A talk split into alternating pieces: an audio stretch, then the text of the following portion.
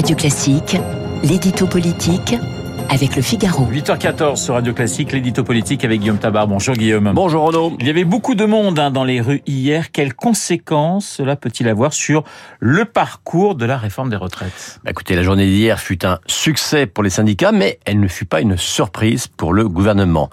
Euh, ce fut un succès car dans toutes les villes, et quelle que soit la source hein, des chiffres, la police ou les organisateurs, il y a eu plus de monde que le 19 janvier, et on est quand même déjà dans la fourchette haute de toutes les manifestations contre les retraites, toutes dates confondues. Euh, pour être juste, il faut quand même aussi préciser que s'il y a eu plus de manifestants, il y a eu aussi moins de grévistes. Dans la fonction publique, dans l'éducation nationale, à l'hôpital, à EDF, partout, les taux ont été nettement plus faibles. Donc, mobilisation à la hausse, mais cette fois, le gouvernement n'a pas été pris par surprise. Pourquoi dites-vous cette fois? Eh bien, parce que le 19 janvier, le gouvernement ne s'attendait pas du tout à une mobilisation d'une telle ampleur, et il faut bien le dire, cela, cela avait un peu déstabilisé. Il s'en était suivi une bonne semaine de flottement, de doutes dans la majorité, et d'explications embarrassées des ministres, notamment sur la situation des femmes. Euh, les pro-réformes s'étaient retrouvés acculés, ce qui n'est jamais bon à la veille d'une manifestation et ce qui est encore moins bon au lendemain d'une manifestation réussie. Et c'est pour ça que cette fois, l'exécutif avait anticipé. Il avait anticipé une mobilisation en progression. Il s'était donc préparé à rappeler que la rue n'imposait pas sa légitimité à celle des urnes.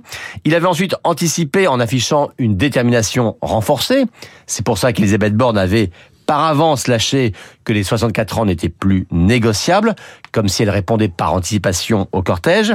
Et enfin, l'exécutif avait anticipé en montant à son tour sur le ring de boxe politique euh, sur lequel les mélanchonistes et les écologistes se sont déjà bien échauffés.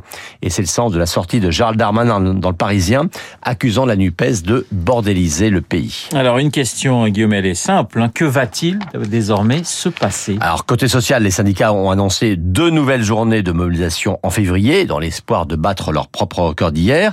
Mais maintenant, c'est évidemment le Parlement qui va prendre le relais, avec comme coup d'envoi la motion référendaire défendue, défendue par le Rassemblement national.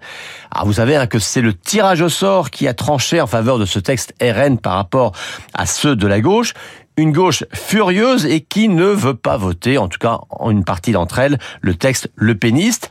Donc voyez, alors que depuis quelques jours on se demande si le gouvernement va avoir une majorité suffisante pour son projet de loi, eh bien ce qu'on commence à voir, c'est aussi que les oppositions sont profondément désunies sur la stratégie et ça ne sont pas Emmanuel Macron et Elisabeth Borne qui vont s'en plaindre. L'édito politique signé Guillaume Tabar. Tout de suite Guillaume Durand.